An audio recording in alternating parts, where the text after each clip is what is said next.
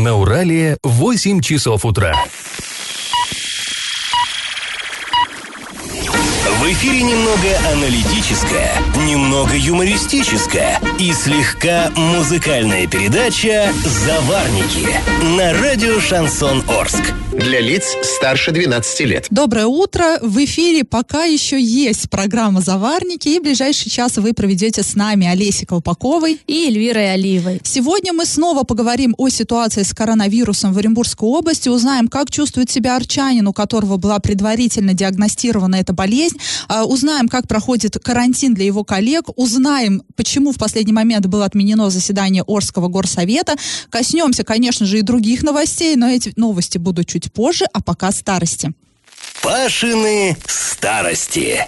Слово «перестройка» ассоциируется у нас с горбачевскими временами. Гласность, демократия, разоружение. Но была в истории нашей страны и другая перестройка, совсем другая. Перестройка народного хозяйства для работы в военное время. Так это официально называлось. В октябре 42 года орские чиновники составили документ с длинным названием «Материал о перестройке работы исполкома Орского горсовета на военный лад». Одним из самых сложных для военного Орска э, вот в это время был вопрос медицины. Во-первых, в тыловой Орск стали прибывать с фронта эшелоны раненых. Их, их размещали в, пере, в переоборудованных там из школ, например, эвако-госпиталях, которые открывались э, по большей части вот, собственно, в здании школ. Например, в 49-й школе э, был вот подобный госпиталь. Во-вторых, сюда же съезжались мирные граждане, которые э, приезжали из эвакуированных областей, которые попали под контроль врага.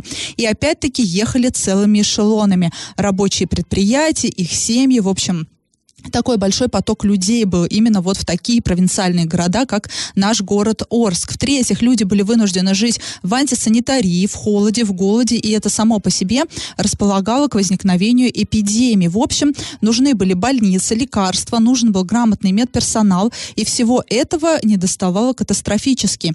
А в течение трех месяцев облздрав не высылает сыворотки для определения групп крови, совершенно отсутствуют стриптоцит, сульфидин и сульфазол, прибывает много много народа из ряда районов. Как быть? Такое письмо, э, буквально вопль отчаяния, отправил в областной Чкалов руководитель Горздрава по фамилии Доля. Или Доля э, отправил или отправила, мы не знаем, кто это был, мужчина или женщина, и у нас есть только вот фамилия Доля или Доля. Конечно, деятельность Горздрава не ограничивалась одними лишь жалобами. Медики вместе со всеми остальными арчанами перестроили свою работу так, чтобы она оказалась максимально эффективной в жутких военных условиях. А, вот цитирую. Город разбит на медучастки. Вся работа возглавляется начальником участка, врачом. При каждом участке организован актив, состоящий из депутатов, милиции, домохозяек и профсоюза. На, бед, на медучастках а, организовано круглосуточное дежурство, оказывается скорая помощь на месте, организованы родильные койки, проводится подготовка санитарно-оборонных кадров, создано 79 пер, первичных организаций Российского общества Красного Креста в количестве членов там более более 4 тысяч человек. Подготовлено более 5 тысяч э, человек значкистов ГСО, то есть готов к санитарной обороне СССР. Организовано 6 э, групп медсестер составом 205 человек, 8 сандружин, 124 санпоста. Вот так местные медики совершенно, ну вот, самоотверженно выносили а, свой вклад в общую победу. А, мы, возможно, скоро еще вернемся к этим старостям, но чуть позже. А сейчас наш традиционный конкурс. Еще до войны в Орске при городской больнице была открыта фельдшеро-акушерская школа. Ее студенты и выпускники спасали немало жизней в Великую Отечественную войну. Скажите, в каком году была основана эта школа, ставшая родоначальницей Орского медицинского колледжа? Вариант номер один в 1925 году, вариант номер два в 1930 году и вариант номер три в 1935 году. Ответы присылают Присылайте на номер 8 903 390 40 40 в соцсеть «Одноклассники» в группу «Радио Шансон Ворске» или в соцсеть ВКонтакте в группу «Радио Шансон Орск» 102.0 FM эм для лиц старше 12 лет. Галопом по Азиям Европам!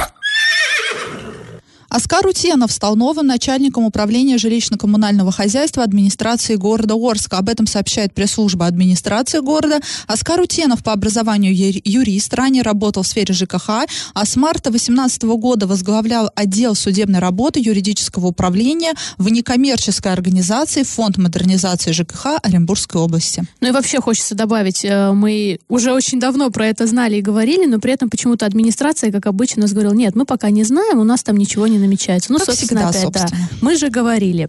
А, в связи с борьбой а, с коронавирусной инфекцией в некоторых сетевых магазинах Оренбурга появились разграничительные полоски для соблюдения дистанции между покупателями. Желтые линии расположены возле касс. А безопасное расстояние составляет не менее одного метра.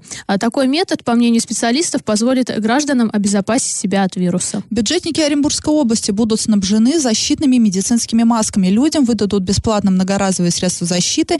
На это будет направлено около 10 миллионов рублей. Многоразовые маски а, отдельно предоставят и медикам. А, областной Минздрав уже сделал соответствующий заказ. Отдельно решили вопрос с работниками медицинских учреждений. Для них областное министерство здравоохранения уже заказало доп- дополнительно 200 тысяч многоразовых медицинских масок. И здесь хочется сказать обязательно, что вот эти медицинские маски, наши обычные тряпочные, они э, действенны там при многих вирусах, но вот при коронавирусной инфекции инфекции, они бесполезны абсолютно. А при коронавирусной инфекции нужны, нужны специальные респираторы с защитой FFP3. И нужно защищать глаза специальными очками. Только тогда вы будете полностью в безопасности. И еще вот добавлю, э, вчера тоже министр здравоохранения говорил, что если те все-таки, кто хочет приобрести маски, теперь их будут продавать не только в аптеках, но и в сетевых магазинах. В каких она не назвала, потому что еще не, там, не проработался этот вопрос, но в скором времени они тоже поступят в продажу. А после небольшой паузы мы вернемся вернемся в эту студию, сообщим вам самую свежую информацию о здоровье арчанина, который предположительно является носителем коронавируса. И как это понимать? И снова мы будем говорить о коронавирусе. 154 а, работника Орск нефтеоргсинтеза и их семьи ушли на карантин. Среди них 35 детей. Они э, контактировали с возможным зараженным коронавирусом. Об этом сообщает пресс-служба Минздрава. А напомним, мужчина работник этого предприятия. Он не так давно вернулся из Мексики и не ушел на самоизоляцию, вышел на работу. А, кроме того, жители подъезда, где живет арчанин, тоже отправили на карантин. А что же касается самого вот жителя Орска, да, который вернулся а, из отдыха, то окончательный результат анализа на коронавирус а, будет готов только через а, пару дней, то есть, может быть, сегодня или завтра. По крайней мере, так вчера а, сказала министр здравоохранения. Вот тот предварительный анализ, который показал наличие инфекции у жителя Орска пока, то есть официально он не подтвержден. А, еще проводится исследование. И он сейчас... трижды должен показать а, э, положительный результат, и тогда только можно говорить, да, что Да, то есть более. ему сделали первый тест вот э, в Орске, по а, да, в Оренбурге, то есть там что-то показало, но потом они должны отправлять э, фирму «Вектор», которая находится в Новосибирске, то есть тогда уже будет окончательный результат. Сейчас э, мужчина изолирован, он находится э, в больнице Оренбурга, э, опять же, по словам министра, клинически он здоров, никаких симптомов у него нет, то есть вот как говорят, что там кашель, температура, еще что-то, он абсолютно здоров. И мы с ним тоже вчера созвонились, нашли его номер телефона, пообщались. А вы знаете, он э, такой прям очень оптимистичный, потому что, как правило, если тебе звонят журналисты, и когда такая тема, да, ну, наверное, ты все равно как-то в напряжении. врага всей, да, всей да. области. Он очень спокойно с нами общался, сказал, да, я отдыхал, да, я вернулся 11 марта, на тот момент закон меня не обязывал сообщать а, а, о том, что я откуда-то вернулся, да, самоизолировался, поэтому я ничего не нарушил и не понимаю, почему сейчас так вот на меня обозлились. Да, я тоже, кстати, не понимаю, почему обозлились. Я вчера читала комментарии, люди там накло его хотят посадить, камнями закидать, засудить. А где же вы такие умные все люди сидите там в комментариях? Я не понимаю. Здесь ключевой момент, что человек вернулся с отпуска 11 марта. На минуточку, вы 11 марта знали, что вам нужно уходить на самоизоляцию? Вы не знали, потому что мы сами, мы журналисты, мы только 12 марта начали звонить в Минздрав и уточнять, а что там за самоизоляция? Нам, вам и нам никто до этого не говорил, никаких официальных заявлений не было, никто не распространял информацию, пресс-служба Минздрава сидела и молчала, никто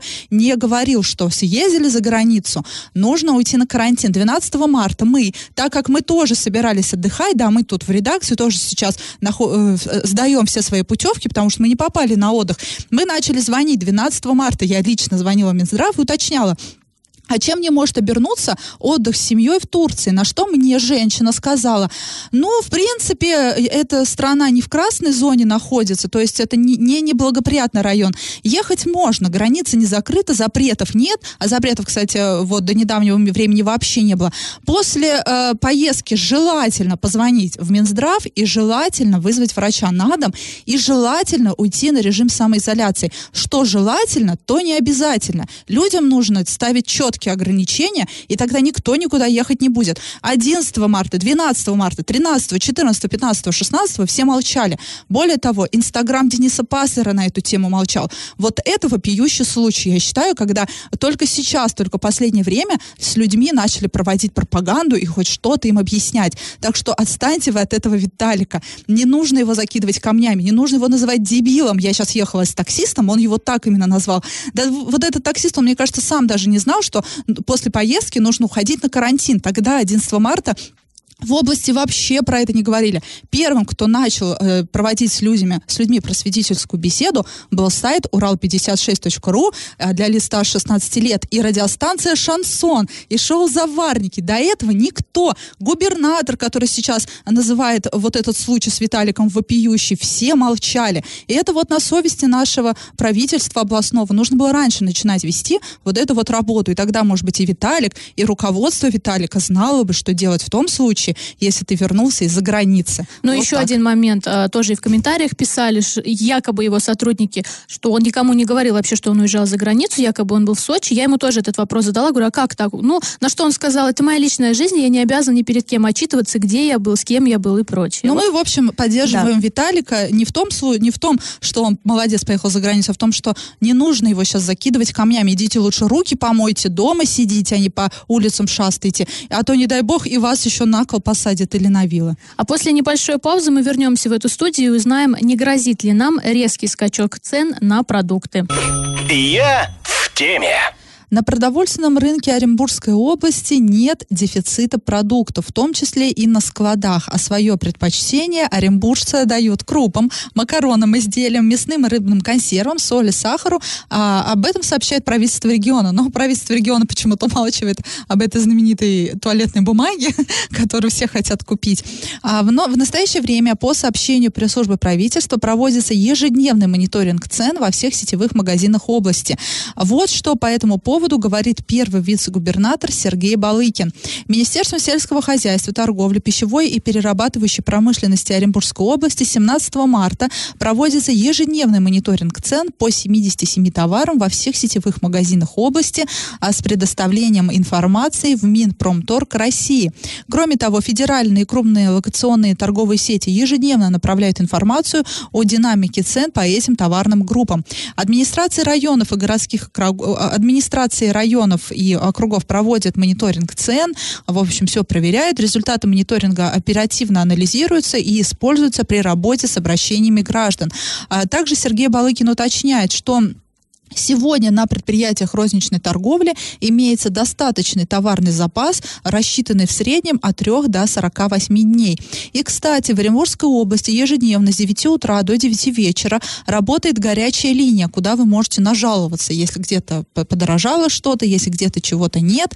А номер телефона за, запишите, запомните 8 35 32 77 69 51. 77 69 51. Потому что что нам ежедневно звонят люди, жалуются на то, что там то сахар подорожал, то гречка подорожала, то туалетная бумага подорожала. Вот есть номер телефона, куда вы можете напрямую позвонить и нажаловаться, потому что, ну вот лично я, правда, я хожу в основном по крупным, да, гипермаркетам, там, которые вот в северном районе находятся, их там у нас два, да, на Добровольского и там на, на отшибе, где э, проспект Ленина уже там маршала Жукова, не знаю там, как называется район этот, вот, э, и там я не заметила, чтобы что что-то подорожало или чего-то не хватало бы. Ну, я тоже в своем районе, я в советском вообще тоже практически. Ну, собственно, мы сейчас проанализировали да. Нет, и накануне тоже журналист Урал56.ру для лиц старше 16 лет тоже э, прошелся по магазинам, причем такой крупный был список, э, проверял, как бы э,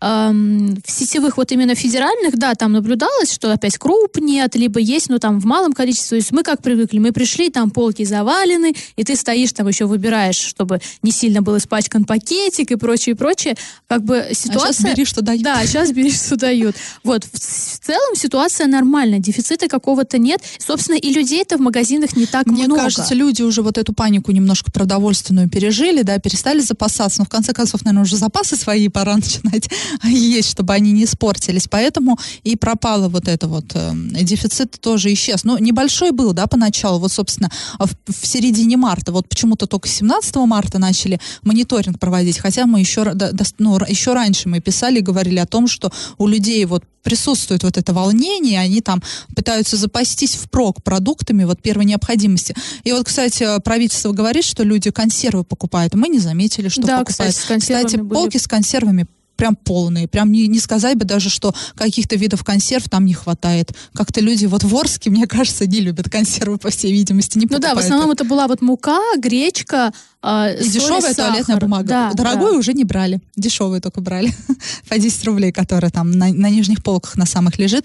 Ну, собственно, да, и в очередной раз говорим, не паникуйте, не надо вот прям затариваться под самое не могу, у вас это все испортится. Тем более крупы имеют такое свойство, да, что в них завозятся всякие нехорошие насекомые. Их нужно, во-первых, их проверять часто, их хранить в нормальном количестве, в адекватном, а не так, чтобы там забивать э, свои погреба вот этим. Всем не надо. Всего достаточно. А, карантин в нашей стране пока тотальный не вводится. А, в конце концов, э, ситуация у нас не такая критичная, например, как в Европе. Умерших э, есть, да, умершие у нас больные люди коронавирусом, которые были, но они умерли от сопутствующих заболеваний, и они уже были достаточно, ну, в глубоком возрасте, там, 80 лет, да, и старше. Да, там 70, так что не паникуйте, ситуация не критичная, товар есть, на карантин города пока никакие не закрываются, но, еще раз повторяем, по минимуму выходите на улицу и пользуйтесь общественным транспортом. Это такие а, самые банальные средства безопасности. Не маски тряпочные надевайте и в улице, и на улице в них ходите, и в газельках ездите, а просто не ездите в газельках и все, пешком ходите. Тем более следующая неделя не рабочая у нас. А, а после паузы мы вернемся в эту студию и расскажем еще одну новость, снова связанную с коронавирусом. В Оренбурге на территории военного госпиталя спешно возводят новое здание. Я в теме. В Оренбурге на территории военного госпиталя ведется строительство модульного быстро возводимого инфекционного центра. Только что я вам сказала, не паникуйте, и потом следующая же новость, а в Оренбурге спешно строят инфекционный центр. Ну знаете, как да, спешно? предупрежден, вооружен. Мы, э, когда смотрели на соседний Китай, видели, как там спешно возводят Вот там эти спешно, госпитали. да. А у нас, ну, как бы прошел один рабочий, проехал, Проехал трактор. трактор. Да, неспешно, но возводится. Ну, э, пусть, пусть это, да, предупрежден, вооружен, нужно быть готовым ко всему. Работы на объекте ведутся круглосуточно, но как ведутся, мы уже сообщили. 26 марта наш корреспондент заметил активную деятельность на территории вот этого вот военного госпиталя на проспекте Паркова. И выяснил, что на значительной площади, размер в три футбольных поля, ведутся земляные работы. Корреспондент насчитал около 30 единиц тяжелой техники, медленно едущей тяжелой техники, а и около 100 строителей. Последние, кстати, рассказали, что они как раз-таки строят вот этот вот модульный инфекционный центр. Местные жители рассказали, что работы на этом объекте ведутся круглосуточно, начиная с 20 марта. Сначала были демонтированы два одноэтажных корпуса, после чего и начались вот эти вот земляные работы. Известно, что 18 марта правительство России выделило а, более 8 миллиардов рублей на строительство 16 инфекционных центров в рамках государственного заказа для оказания медицинской помощи военнослужащим. Ну, вот такая небольшая информация. Официальных сообщений от правительства Оренбургской области по этой теме, насколько я знаю, не было. Ну, по крайней мере, у нас их нет сегодня. Может быть, сегодня появится. И появится, возможно, разъяснение, для кого это инфекционный центр. Это в связи э, с пандемией коронавируса связано или так и должно было, и должны были они вести эту стройку. Для кого он строится? Для военнослужащих или для всех, собственно, жителей региона? Пока ответов на эти вопросы у нас нет. Сегодня будем уточнять. Ну и ранее вообще говорили, что вот, да, в связи с э, эпидемией коронавируса на уже э, территориях больниц, вот там организованные койки и прочее, то есть не вставал вопрос вопрос о том, чтобы строить что-то дополнительное, да, и поэтому здесь не Да, совсем мы понятно. причем Говорили, звонили- что справятся все больницы, у нас хватит Да, мест для и всех. Минздрав тоже говорил, что в инфекционках есть изолированные боксы. Понятно, что обычные палаты переоборудовать а, под эм, содержание там именно больных какими-то вот такими сложными заболеваниями, как коронавирус людей, да, их невозможно, потому что изоляция предполагает полную изоляцию, а общие палаты там элементарно санузел один на всех, и ширму, если поставишь между людьми, это не поможет ситуации. Мы звонили, например, главврачу горбольницы 3, и он нам сказал, мы вообще-то обычные палаты и не собираемся переоборудовать, мы достаточно укомплектованы для приема больных. А в пресс-службе Минздрава нам не, не- ну, не, не так давно говорили, что мы, в принципе, не рассчитываем на большой поток больных, именно вот э, инфицированных коронавирусом, поэтому всего достаточно. И, конечно же, вопрос э, тогда, для чего строится инфекционный центр? Конечно, пусть он строится, пусть лучше будет, да, чем его не будет, но э, вопросов пока больше, чем ответов, и ответов у нас пока нет. А, Но надеюсь, что будут. А после небольшой паузы мы вернемся в эту студию и расскажем, почему в Орске в последний момент отменили заседание городского совета депутатов. И как это понимать? Накануне э, председатель Орского горсовета Виктор Франц подписал постановление о переносе очередного заседания. Оно должно, должно было состояться вот вчера в 10 утра, а, и теперь эм, вопросы городской жизни отложили на неопределенный срок, как сказано в постановлении, а, до особого распоряжения губернатора. Напомним, а, указ о мерах по противодействию распространению новой корон- коронавирусной инфекции, на который ссылается председатель, был подписан а, Денисом Паслером еще 17 марта. 23 марта губернатор дополнил его новыми а, положениями. И, собственно, вот э, цитата. «Гражданам старше 65 лет обеспечить самоизоляцию на дому до особого распоряжения». И, э, собственно, по действию губернаторского указа попадают два депутата а, Орского горсовета. Самый э, возрастной из них – это председатель Виктор Франц, ему уже 72 года. А чуть моложе его Владимир Коган, этому депутату 69 лет. Еще двое народных избранников а, формально не попадают под запрет, но вплотную приблизились, э, приблизились к этой отметке. Павлу Коровину 65 э, исполнится в июне, а Сергею Липатову в нынешнем году стукнет 63. А другим пунктом того же указа запрещается проведение мероприятий числом более 50 человек. А в заседании горсовета обычно принимают участие вот депутаты, их на настоящий момент 22 человека, плюс э, глава Орска, его замы э, по разным направлениям до 6 человек, члены аппарата совета, их там до 8 человек, прокурор, э, председатель счетной палаты, руководители общественной э, палаты, а депутаты ЗАГСОБа до 3 человек, а представители депутата Госдумы, ну и журналисты там 5-10 человек, а также руководители отделов администрации, там их число варьируется в зависимости от состава э, и повестки дня. И таким образом количество присутствующих в зале заседания обычно существенно превышает э, разрешенный лимит в 50 участников. И вот да, накануне должен был состояться горсовет, э, то есть буквально нам, наверное, за час где-то позвонили, сказали, что он Перед отменяется. этим сказали, только один журналист от издания должен Да, быть. да. но у нас бывает, например, наши коллеги, да, там, э, с Евразии, они приходят, ну, вдвоем, да, минимум, потому что у них журналисты и операторы, да, всегда есть. А тут как бы ограничили количество до одного от издания. Ну, вообще, изначально, когда был запланирован горсовет, мы как-то немножко удивились все-таки, что он будет, потому что, ну, тут вводятся эти указы, что вообще по минимуму где-то там, чтобы были скопления людей. Ну, собственно, вот Ну и тут тем более скопление возрастных людей, пусть не обижаются депутаты, да, но Берегите такова реальность, себя. вам сказано беречь себя, вы там в зоне риска. все-таки наш берегите. город в ваших руках отчасти. Да, мы за вас голосовали, немножко поиронизировали, да. Да, Поэтому, да, берегите себя, и, ну и остальные жители города тоже пусть берегут себя, особенно вот люди старше 65 лет. Хотя а, недавно, да, ученые, не, не британские, не те самые знаменитые британские, а итальянские и Всемирная организация здравоохранения, она опровергла главный миф о том, что коронавирусной инфекции подвержены именно люди старше 60 лет. Нет, ей подвержены все все, от младенчества, от рождения и до, и до преклонного возраста. Просто люди, которые старше 60 лет, они сложнее переживают, ну, сложнее переносят болезнь, собственно, как и любую другую болезнь. Тот же самый грипп они будут переносить так же тяжело, как и коронавирусную инфекцию. В общем, еще раз напоминаем, все-таки сидите дома, мойте руки, питайтесь правильно, и всем будет хорошо, все будут здоровы. А после небольшой паузы мы вернемся в эфир и расскажем очередную новость дна. Новость дна.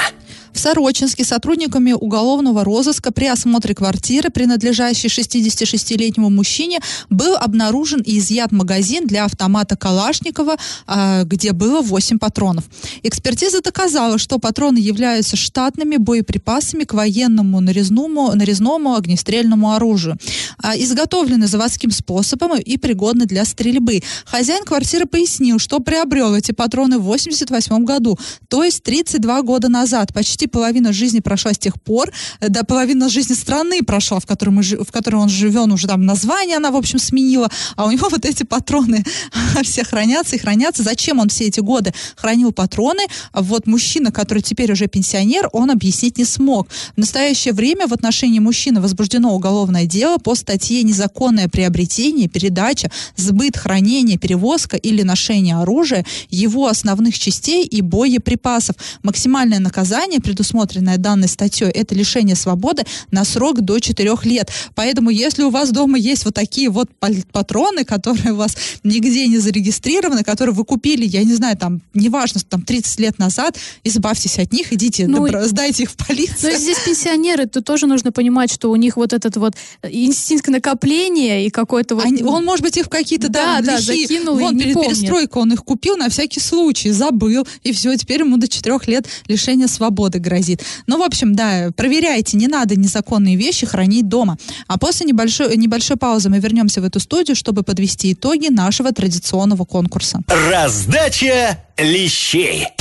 А мы спрашивали, в каком году была основана Орская фельдшеро-акушерская школа. Приказом по Орскому горздравотделу от 20.11.35 года в здании городской больницы в Старом городе двухгодичная межрайонная школа на 30 человек по подготовке медицинских сестер была организована. Первым руководителем был Зиновий э, Львович Левнер, которому тогда было всего 30 с небольшим лет. Кстати, в годы войны вот этот вот Левнер был начальником эвакогоспиталя номер 3640, который располагался в той самой школе номер 49. И лично спас множество жизней раненых бойцов. Правильный ответ сегодня 1935 год, то есть вариант 3. И победителем становится Юлия. А мы с вами прощаемся. Следующий раз вы нас услышите только 6 апреля, потому что шоу «Заварники» уходит на режим самоизоляции, так как следующей неделе, напомним, а, Путин объявил нерабочий. Но мы будем работать удаленно, как журналисты, но шоу «Заварники» вот эту неделю пока выходить не будет. Этот час вы провели с Олесей Колпаковой и Эльвирой Алиевой. До свидания, до 6 апреля. Завариваем и расхлебываем в передаче «Заварники». Каждое буднее утро с 8 до 9.00 на радио «Шансон Орск». Для лиц старше 12 лет. Радио «Шансон». СМИ зарегистрировано Роскомнадзором. Свидетельство о регистрации Л номер ФС 77 68 373 от 30 декабря 2016 года. Для лиц старше 12 лет.